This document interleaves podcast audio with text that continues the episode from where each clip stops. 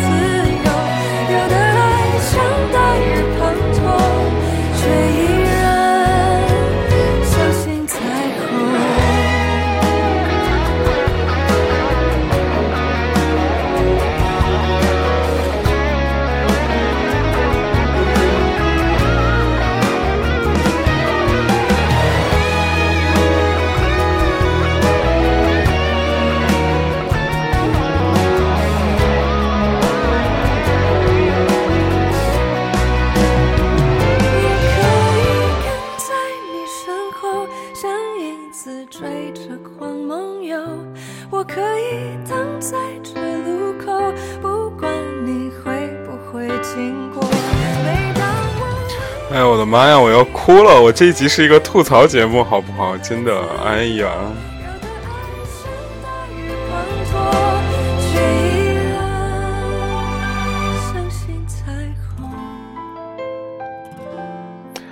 好的，我们这个收起这一份悲伤。不过，开始的时候还是想问大家一个问题：我觉得，就是累的时候，到底什么最让你放松？是听这种？稍微有点悲伤的音乐，还是听那种爵士，或者是还是听摇滚乐，很熄泻火那种感觉，我不知道啊。然后第二首歌其实也蛮特别，这两首歌都好好听啊，好想让大家认真听完之后再听我哔哔。不过就是在下看夏至未至的同时，然后然后这首歌是千叶中心的老婆，叫做。Kara Chara Chara 好像叫 Chara 唱的一首歌叫《丫丫》，只有二十一个评论在网易云音乐，很孤单一首歌，但是听起来很好，很很好听，真的。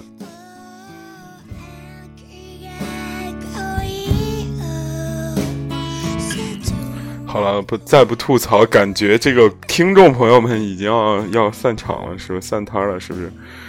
真的，我们其实这个剧好难。吐槽，因为它其实很大。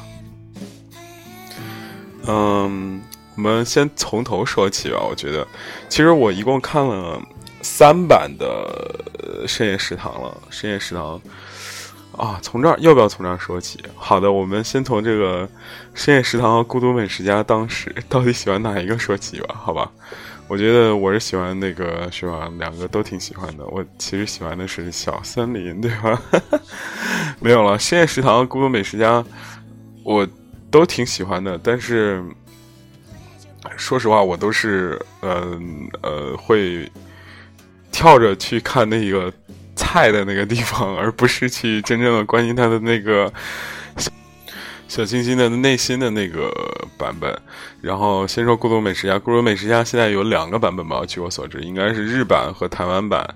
嗯，我说实话都挺喜欢的，因为台湾美食很多。然后就是虽然那个人没有五郎的内心戏强，但是吧，就日本那个五郎的那，哎，他是叫五郎吗？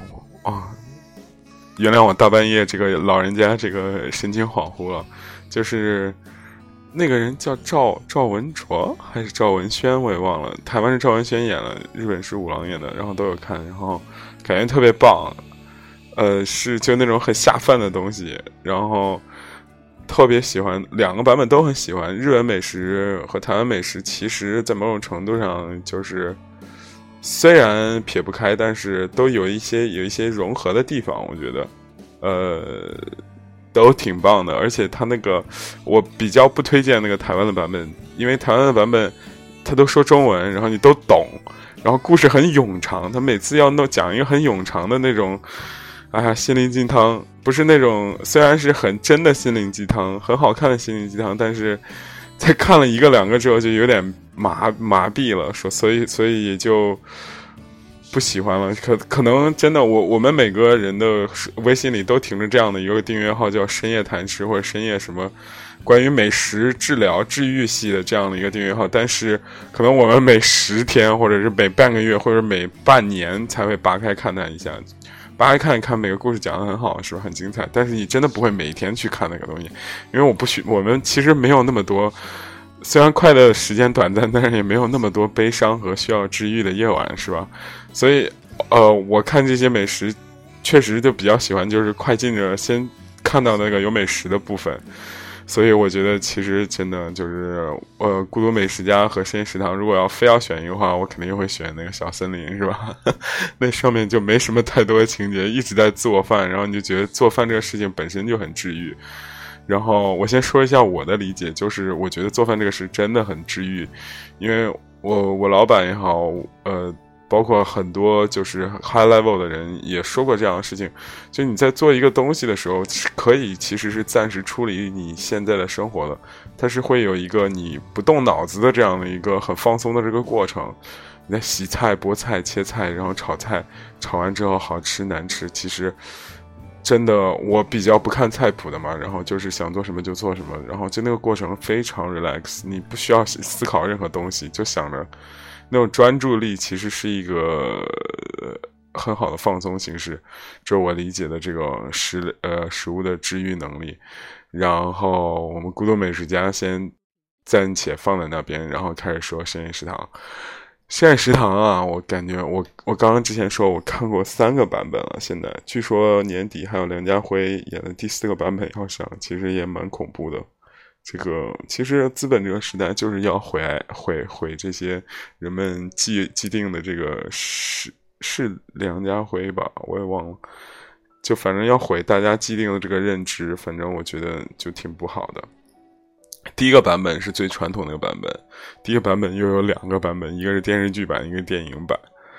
呃，这是一切故事的开始。包括在我家乡已经有很多那日料店，就真真正的特别不要脸的，就懒得取名，硬取那个深夜食堂这个名字。我操，我真是惊了！我靠，真的难难道就就这么是吧？也是日料店嘛？然后呃。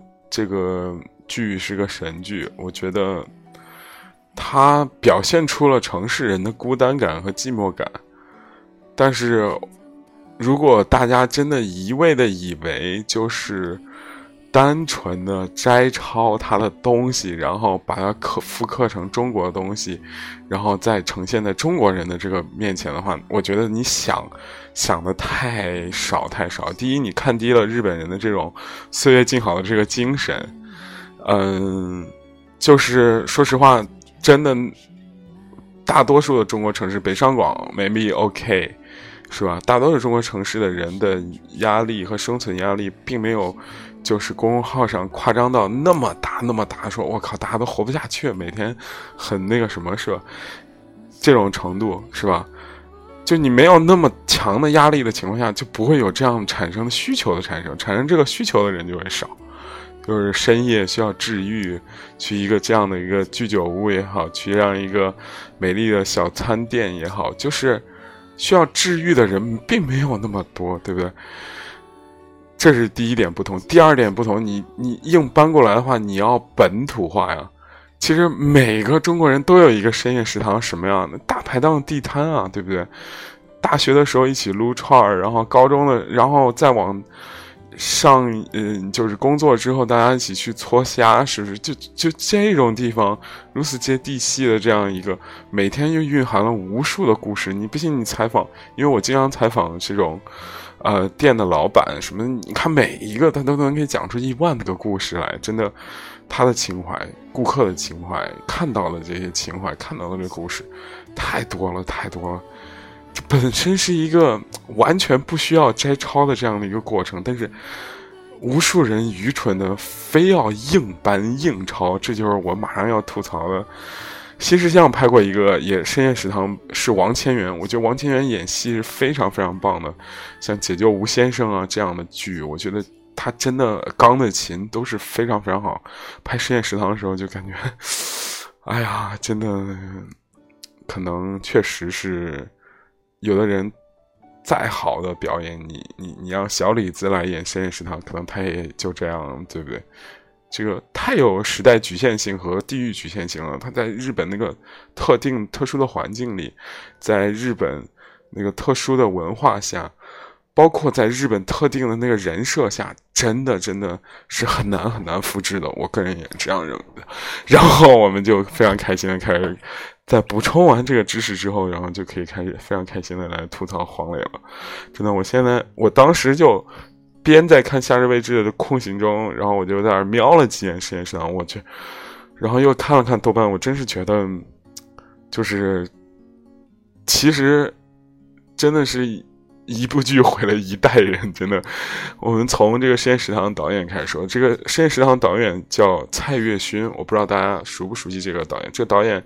拍过很多，我个人认为还不错的剧，比方说蔡岳勋导演拍了一个《痞子英雄》的电视剧版，就是把赵又廷、赵又廷第一开始捧红的那个剧。我操，那个剧拍的真的很好，有政治的隐喻在里面，有对人生的理解在里面，然后也是仔仔的一个那种，虽然他的表演很模仿，我觉得很很模仿，就是。喝口水啊！他模仿约翰尼·德普，真的，我不知道是不是这样说，到底是贬低了谁？不是，不是，是不是非常贬低约翰尼·德普？但是确实，当时那个剧啊，我个人看的非常喜欢，有很多政治隐喻在里边，很棒。但是又拍了这个深夜食堂，我真的是哭了，真的，我去。然后，如果大家看豆瓣的话，你就可以看到，其实这后边有很多。大家一眼可以看到的人还没有上场，现在登场的是吴昕、黄磊、赵又廷、张钧甯、海清、何炅、陈意涵、马苏，不是不是，一后面会有的会有张钧甯、海清、何炅、陈意涵、马苏、刘昊然、萧敬腾，萧敬腾也也已经演过，任贤齐、戚薇、梁静、应采儿、徐娇，呃，王迅、金世杰、田妞，呃，修杰楷。呃，还有谁？马千一这些都不认识啊。但是，呃，后边这个不认识啊。但是你可以看到，其实这个剧的阵容好强大呀！真的，黄黄磊在这个圈中的号召力很强的。你比方说，有几个人其实是很屌的，比如何炅老师、萧敬腾、呃，马苏、刘浩林、赵又廷、黄磊，对不？不不，赵又廷和呃应采儿、呃戚薇、任贤齐，说这些都是呃。怎么说？任何时代、任何时候出现都都算是一线的明星，但是我真的已经不太想看他了。从第一季开始，我觉得这个人设已经彻底崩塌了。大家可以看一看豆瓣豆瓣上所有的吐槽，我靠，这个评分是二点三，真的二点四，真的，我觉得可以评分评到零分，这太烂了。就是大家一直在吐槽一个事情，就是我真不明白。你看，就就这个人说的，我真的不明白。就算是想拍这个题材，就不能借鉴个。架构，然后做点烧烤啊、阳春面啊、小面啊、馄饨啊，属于中国特色美美食。所有人的衣着、发型全是日本风格，说着中国话，演着日本国情，妈的好诡异！就因因为导演是台湾人啊，所以非要是呃往硬小日本上靠。黄磊这个死胖子，你不怕你学生耻笑你吗？白眼！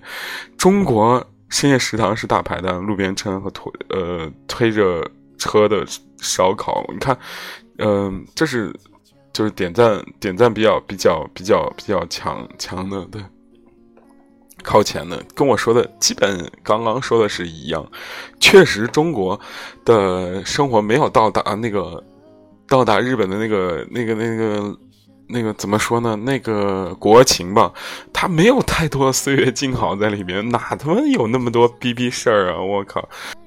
也没有很多闲着的老大爷晚上不睡觉，然后他妈的跑居酒屋什么探讨人生是什么的，老大爷都跟老大大妈在这个操场上跳广场舞，好不好？真是还给我打学生什么之类的，对不对？这个完全就是一种脱离感。然后他们说着中文，然后黄磊在吃胖了之后非常非常搞笑。因为他是一个吃胖了之后是一个非常和蔼可亲黄小厨这样的一个人，偶尔还是一个心灵鸡汤的人。他上过就那个相亲的叫《非你莫属》和《奇葩说》这样的一个人生导师，然后 怎么说？他现在要一百八十度转型，成为了一个脸上有刀疤。你看日本这个人设其实是很奇怪的，不不是很贴合国情的。他是深夜的食堂，这个是厨师。非常精瘦干练，也不是精瘦，就是有点壮壮的，脸上有个刀疤，这是为什么呢？深夜并不是很美好的一个事情啊，就深夜可能是会有很多，就是那那那就是不安全的成分在里面的，对不对？然后他有刀疤很壮，其实是威慑作用，就是中间不是也有几集有那种日本的黑社会山口组什么的，就是黑社会。就是来来他吃饭什么找茬什么，他其实是很硬的那种状态，对不对？但是黄磊就他妈巨搞笑了，我靠，吃那么胖，穿了一个 和服，然后脸上硬贴一道疤，我真是醉了，真的就是有一种大黄鼠狼的感觉，真的。哎呦我去！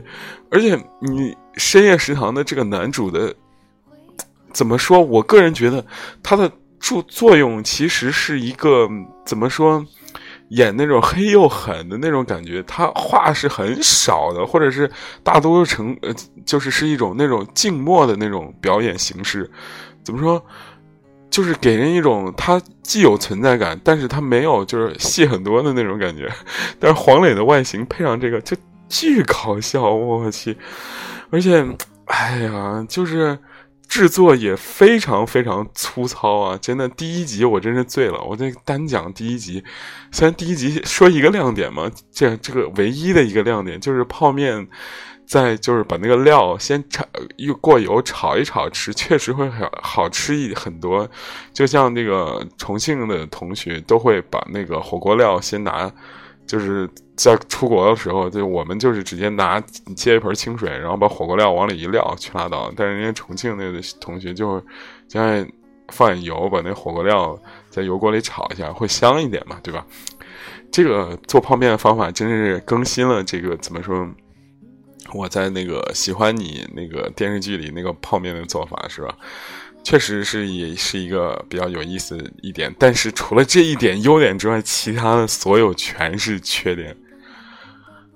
我我我真的有点醉了，真的。首先是就是这个这个吴昕炸裂神经病式那种表演，我真是疯了，有点疯了那种感觉。就是他吴昕眼睛，他脸其实是有点歪的，然后眼睛是比较偏大的，然后他又。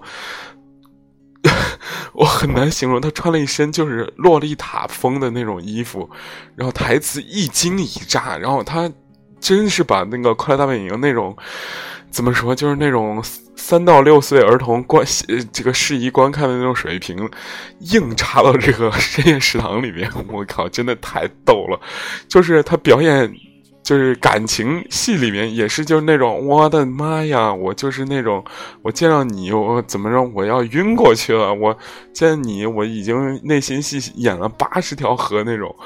哎呀，这就不说了。然后旁边那个怎么说？哎，对，这个戏还有很值得吐槽的点啊，就是真的颜值都不高，真的这也非常罕见啊。就你在一个剧里头，真的没有一个人颜值高，可能。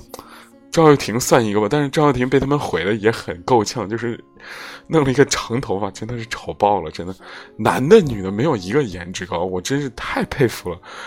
然后就吴昕这一集，我们还回到第一集，然后两个两个三个女孩都很喜欢吃泡面。OK，你喜欢吃泡面太屌了，无数次统一方便面露出，然后。泡面这个东西是很久不吃，我们非常喜欢吃它。但是你要是天天吃，他妈真的有点，是搁谁谁都想吐。这个所有留学生都能明白这一点。就是我靠，一要赶论文，要什么的，我操，先去就华南行中国超市，先就是买个十来包泡面，然后天天早起吃，中午吃。还有一个就是那个台湾手抓饼，我。我去，真的不用放油就直接煎那个手抓饼，我操！这这这两个味道，我真的有一种真的想想现在想想，就是那段岁月刚结束的时候，再闻到泡面其实是不行的，对吧？所以你无数次漏统一，然后硬插剧情、硬安剧情，我真觉得就是怎么说够了吧？还要加上感情的狗血，真的这个这是这个剧的很大的一个弊病。大家有没有想过这样一个事情？其实这个很像中国和台日呃，不不，中国和外国的这个心灵鸡汤的这种感觉啊。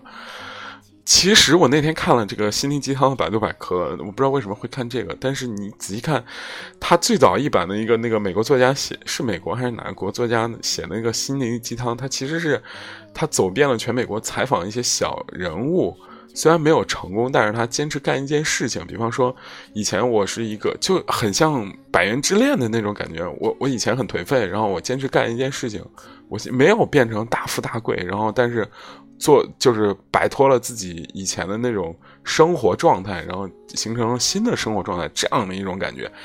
那到中国，心理鸡汤成了就是那种马云教你到到不狠，你就没办法怎么着，就是变得很。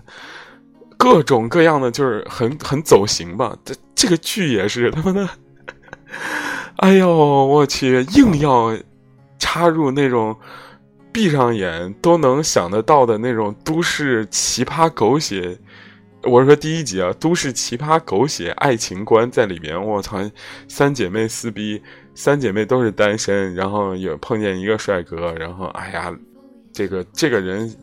这个吴昕这个人，先把这个介绍给另呃介绍给另外两个认识，因这不是不是这另外两个帮吴昕出谋划策追到手的时候，哎，在一次介绍他们认识的过程中，我，他跟另外一个女生也也也也喜欢上了他，然后不小心就上了床，对不对？我靠，真的还能比这个更烂吗？真的，我真觉得，而且这三个人物的设定，一个是就是独立，全是往独立女性靠，一个是。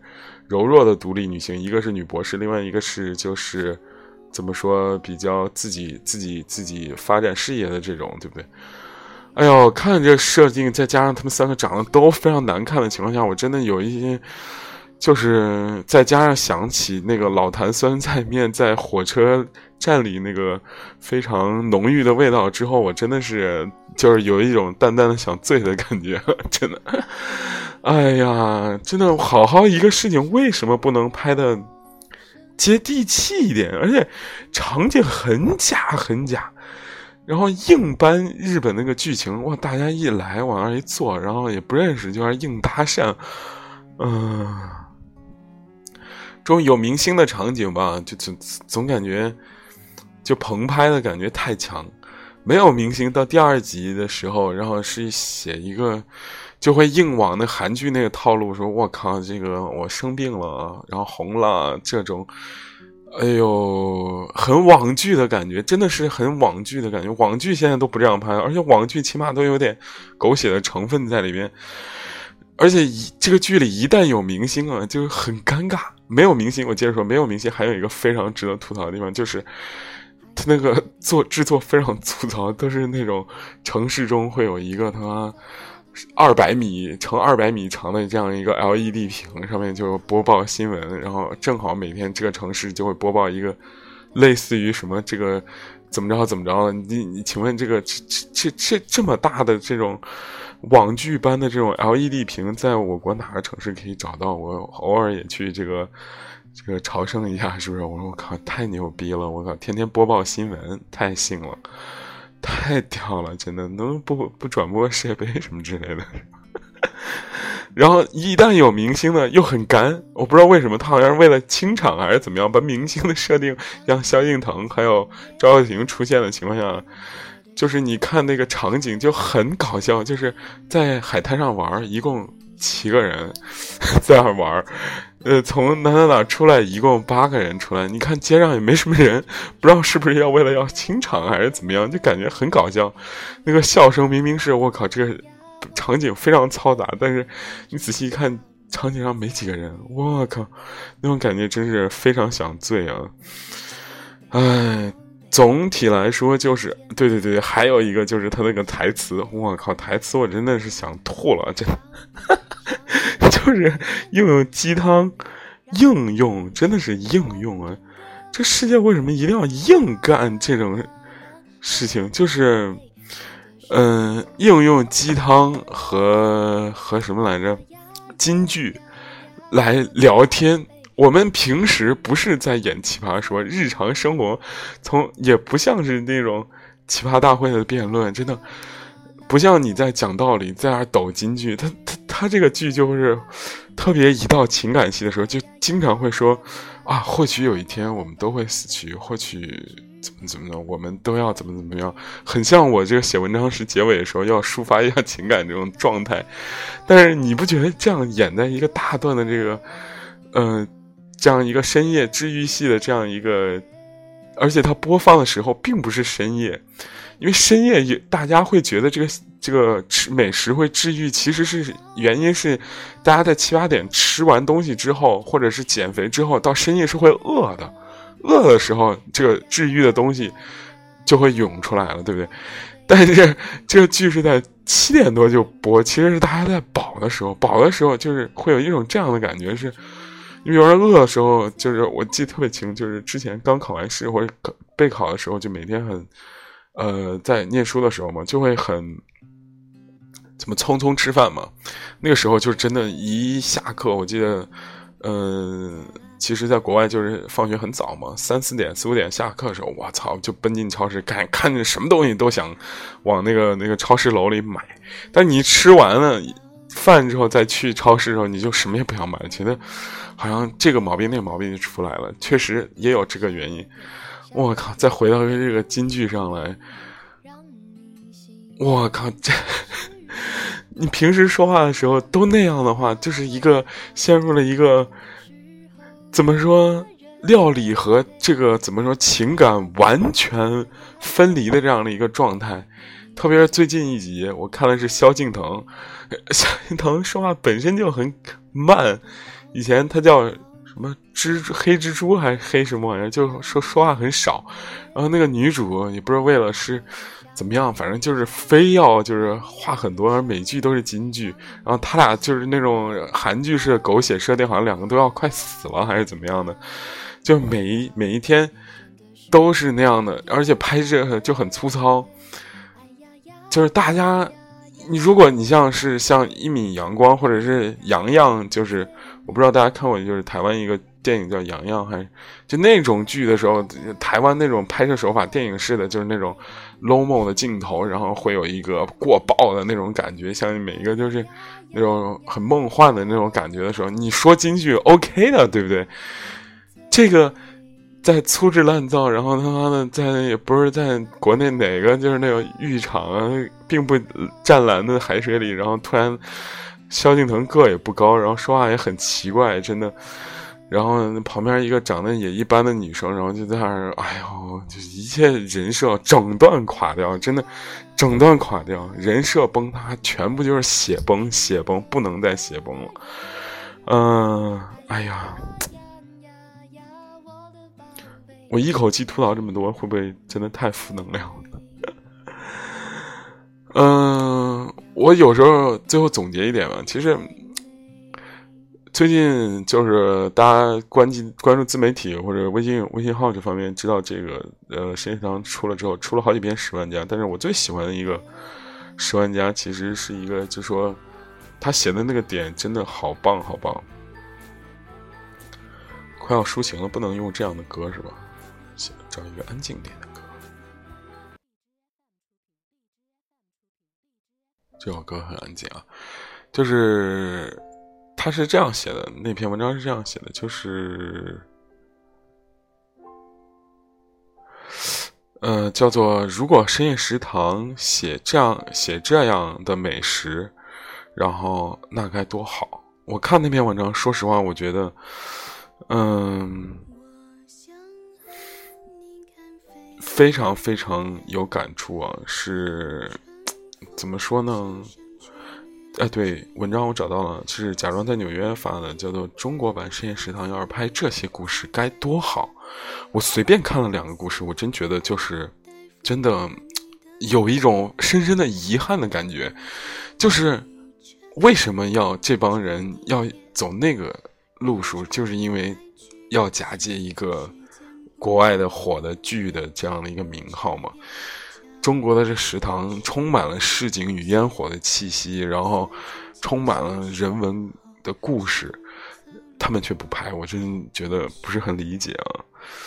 嗯，我先说一个，我不说自己的故事，显得有点自恋，还是念别人的故事吧。小饭馆大排档边，有人和爱人纠缠，是否？多要一碗面。有人和同学诉说上司有多么混蛋，有人和朋友吹嘘自己认识谁谁家的二大爷，有人可能正在独自下咽对这座城市的告别饭。不知道在，这是另外一个同学写的啊，是不知道在那轮烤串、烤菜、烤腰子，啊，不如在那串烤串、烤菜、烤腰子，嗯，背后是一群创业逼大谈 A、B 轮上亿。融资，小情侣卿卿我我，秃顶大爷吹牛逼，中东局势，美国割裂打进台湾，中年胖阿姨互相吐槽自己儿子和儿媳。是啊，路边的苍蝇馆子，夏天的大排档，啤酒、烤串、沙县小吃，那些地方才是属于中国的深夜食堂，而不是某个仿照日式居酒屋凭空捏造出来的来历不明的奇怪空间。嗯，这个微博网名叫啊，算了，隐去。他说：“他说北京西城有个橘子酒店，酒店巷子口有个沙县小吃。出差时候半夜会去点一碗小馄饨。一个深夜碰到一段情侣，女孩子哭到眼线晕开，对着两对对着两人面前仅有的一碗炒面放声大哭。我只听清了一句：我陪你走不下去了。这碗炒面是我最后的钱。”男生全程无言，但是等女生跑出门后，我看见男生捂住了眼睛。啊，画面感好强啊，是吧？再念一个，无数无意中听到一个女人打电话，大意是她去日本治好了一种挺重的病，赶决定赶紧离婚，成全丈夫和小三，原因是知道他们生病了，丈夫和小三全力以赴想办法救她。就觉得那是一顿善良的人，虽然海鲜饭好难吃，但那仍然是个不错的夜晚。我去，真的好，就是为什么要硬套日剧、韩剧里面以及台湾偶像剧里面的狗血桥段？为什么不拍这样的故事啊？真的，这样的故事，如果即使要念一百段，或者是看一千段，我觉得真的。给我的可能真的是对这个世界更美好的这样的一种，或者更真实的这样一种体验。嗯，最后再念两个，今天咱们节目就到这边啊。嗯，大家可以真正去自己看看这这篇文章。或者是不看了，对不对？听听节目就好了。看多这种文章的话，内心会有一些，嗯，怎么说，矫揉造作吧。我我，呃，吃黄焖鸡米饭，店里有个十五岁的孩子帮工，老板娘洗了一袋樱桃，用手提着让他吃，他手伸进去抓了一把，看了一眼老板娘，抖了抖，拿了两颗出来。当时心真的超级震撼，这么小的孩子要承受那么多的人情世故，有些心疼又有些生气。手机用户五七七二二五六三，我曾在一家被称为厦门深夜食堂的店打工，和经常来的客人都很熟。有一天晚上，伯伯曹伯伯喝多了。徘徊于厕所和吧台，犹豫要不要给他一个想念很久的人打电话，最终没打。几个月后传来曹伯伯胃癌去世的消息，我时常想起那个夜晚，希望那个人知道有这么一个夜晚，他那样想念你。我的天哪！哎呀，真是没法活了，真的。一个常去的大排档，很便宜的大排档。有天，隔壁桌坐下一对衣着朴素整洁的父子，只要了一个肉片菜汤，两碗米饭，一声不响地吃着。老父亲只用汤兑米饭，把肉都给了年轻的儿子，儿子又把肉夹回给他。老父亲不时抬头看看周围人，眼神黯淡，最后买单了二十五块钱。儿子掏了好久才凑够。儿子说的唯一一句话就是：“我在这儿很好，我送你去火车站吧。”我在如东客栈开了沙县，经常在附近乞讨的老头和我说：“他要回家了，不来了。”问他原因，他说：“不需要钱了。”得白血病的孙子走了，那一刻突然觉得活着都好不容易。每个人背后的故事都意味深长。我请他在店里吃了饭。唠了会儿嗑，结束时他抹着泪走了，和我说了一句：“好人一生平安。”哎呦，这个是一个国外，几年前德国出差，跟旅居德国的李大哥开车去了一个小镇，在小镇上随便找了家中餐馆就餐。李哥意外的发现，中餐馆老板娘竟是他前女友。当年他和女友一家人闹得很不愉快。但此度相逢已然是多年以后，大家恩仇早已远去，相识淡然而笑，看着女方一家其乐融融。李哥那晚喝了不少酒，似乎酒里都是故事。好了，这样的故事在这篇文章里还有个二三十个，大家如果喜欢的话，可以搜一搜。这个文章名字叫做《中国版深夜食堂》，要是拍这些故事该多好！真的，我们真的希望。有一部带着本土的情怀、烟火以及感动的这样的一部食物美食治愈的这个戏，能出现在我面前，真的，说实话，我是很讨厌模仿的这样的一个人。我觉得所有模仿都是一种不思进取的体现。我不论是深夜食堂、孤独美食家，还是小森林，包括。南极、北极什么料理师这样的剧，其实它都是在有日本的精神内核在里边的。你无论怎么抄都抄不出来的。无论你把中国最优秀的演员、最优秀的导演都用上去，也只是一个快餐化的消费。真的希望就是会有好的导演可以就怎么说沉下来，把这个事情给。拍出一个真正有像《霸王别姬》那样非常中国特色的这样这种现代感很强的这种美食啊、爱情啊这样的剧。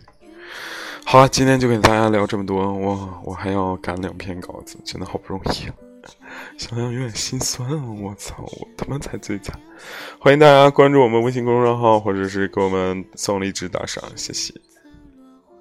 不仅送荔枝啊，好像现在好多平台都可以打赏，是吧？好了今天就这样拜拜。想和你看山美遍野旧时月色织成多少诗篇今